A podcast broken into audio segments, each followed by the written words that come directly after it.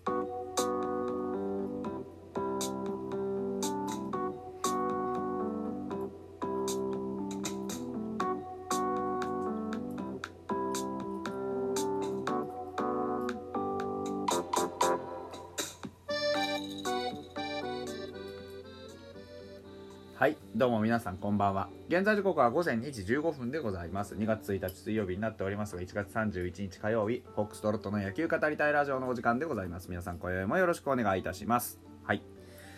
えー、とうとうやってまいりました。九春到来ということでですね、えー、2月1日になるね。このタイミングがあの一番あ世の中の野球ファンが待ち望んだ九春到来というねキャンプインがえー、タイミングになります。で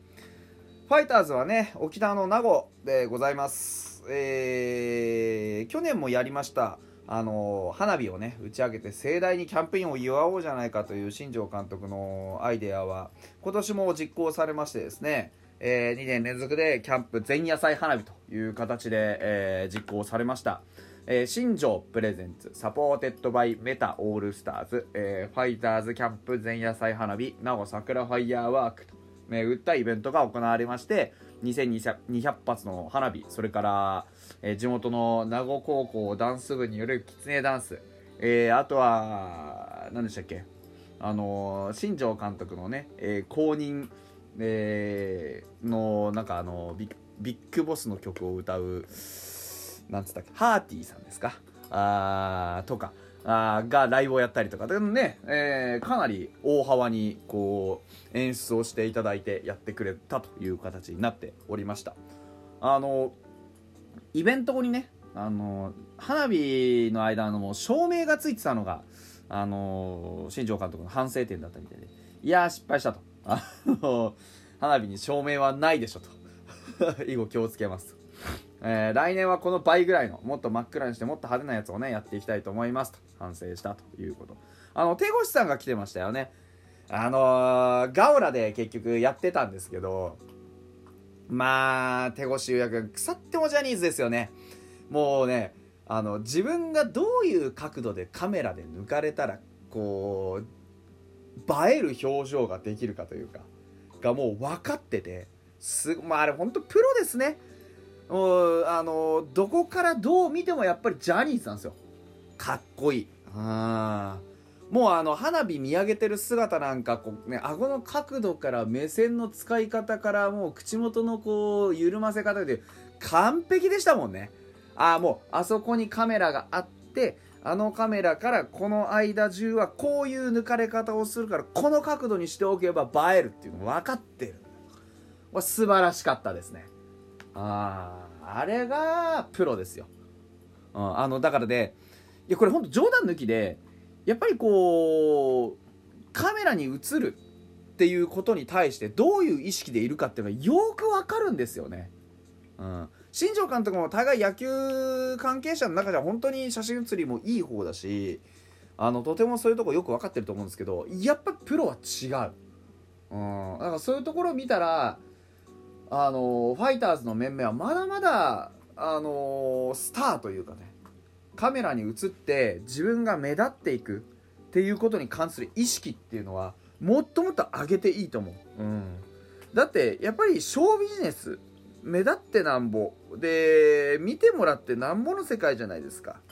ね多少成績が伴わなかろうが伴わ伴おうが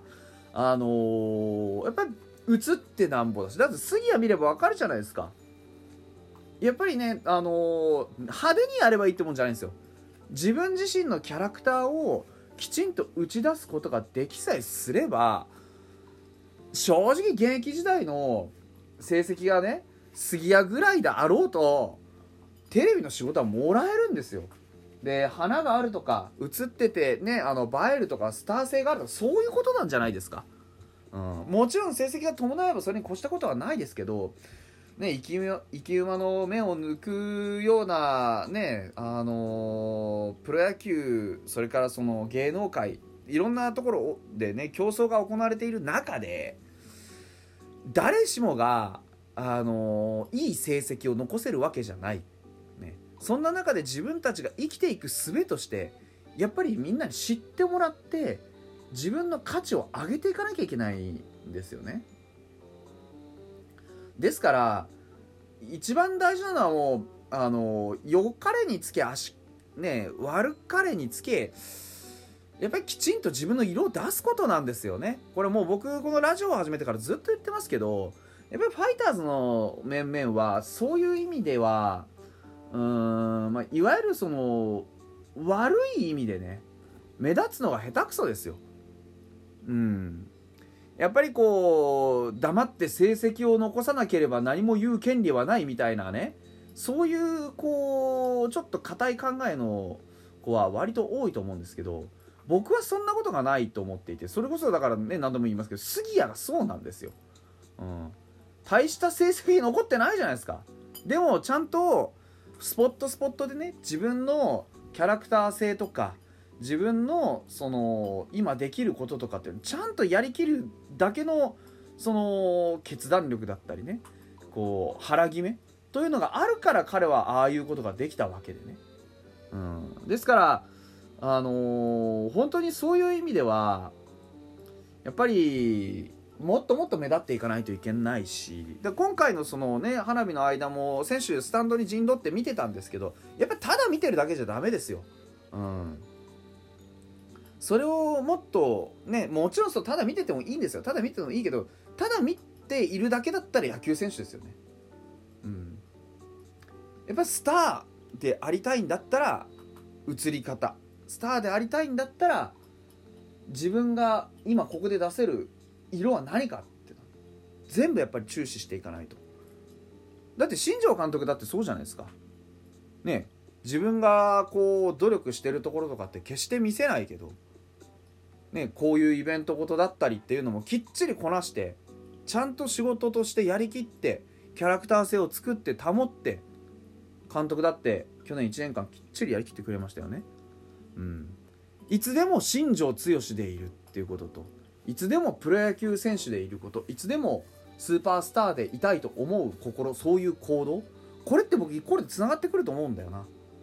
うん、本当に新庄監督すごいなと思うそういう意味では。でまた手越君もねよう喋るんですわ。あのガオラでやっていた番組でもねきっちりやっぱりコメントできるしね喋れるってのは強いですよね。あすごいなと思った本当に、うん、学ぶことばっかりですよこういうところで言うとね、うん、あのー、トークショーの中でね去年今年やってまた来年再来年と僕がもしファイターズの監督を辞めたとしても、えー、名護市で花火大会を何十年も続けてほしいんだとやってほしいというふうに思うとだからこそねこうこんな照明つけながら花火がどうとかねっていうようなところまできちんとやっぱり直していかないといけないなって反省点が出てくるわけですよ。このイベントを次につなげていくために自分にできることは何だろうかって終わった瞬間から考えてるんですよ。もっと観客の人に楽しんでもらいたいもっとこの名護に恩返しをしたいこれはただ派手にやればいいってもんじゃないんですよ。誰かを楽しませて続けていってもらって地元貢献ですよだってこのねあのー、ことをやることによってやっぱり恒例であの時期になったらファイターズいるなとかあの時期になったら名護タピックスタジアムは本当に盛り上がるなって思ってもらったらそこが一つね沖縄との結びつきになってでねファイターズは北海道の球団だけど南のねこの南国沖縄としっかり手を結べるかもしれないじゃないですか。ねそんなん本当に夢のある話ですよ。だそういうところまできっちり見てねあのイベントを演出しているっていうことの表れですから本当に素晴らしいなと思いましたね僕はねうんいやなんか本当にすごいなと思う。うん。はい。まあそんなような形でキャンプインというね、えー、ことが演出されております。で何ですかね。あのー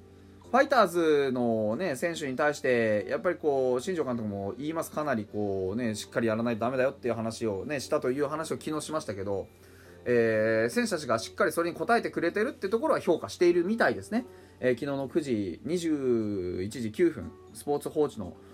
日本ハム俺の顔ぐらい変わってるっていうね新庄剛志監督が選手の劇的変化に感激というところ。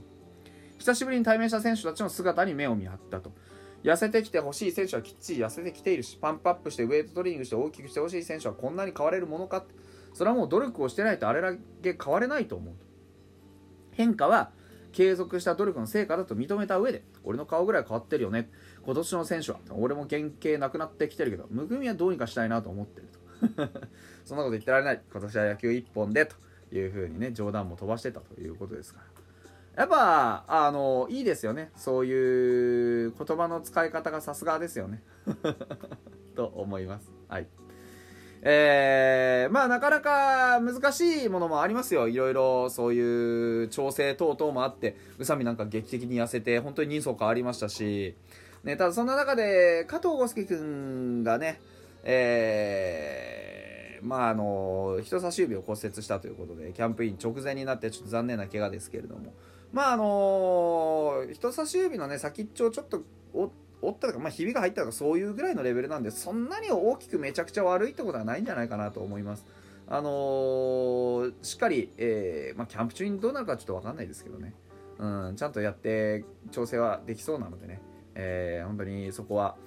あ怪我には気をつけてね。いや本当にでも怪我には気をつけて、えー、キャンプを完走するという気持ちでいてほしいですね。加藤君はまあそれ以外のあのその指ね、えー、支障ない程度のキャンプはしっかりやるでしょうし、はい、そんなに大きく心配ないんじゃないかななんていうふうに思います。はい。えー、また明日からはね、本当にキャンプもう始まっておりますから、えー、キャンプのね、どんな姿だったかっていうのもお伝えできたらななんていうふうにガオラを見てね、えー、思いますので。それではまた明日です。